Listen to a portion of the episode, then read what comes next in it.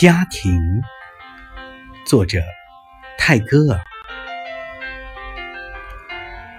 我独自在横跨过田地的路上走着，夕阳像一个守财奴似的，正藏起它的最后的金子。白昼更加深沉的没入黑暗之中，那已经收割了的孤寂的田地，默默地躺在那里。天空里突然升起了一个男孩子的尖锐的歌声，他穿过看不见的黑暗，留下他的歌声的折痕，跨过黄昏的静谧。他的乡村的家坐落在荒凉的土地的边上，在甘蔗田的后面，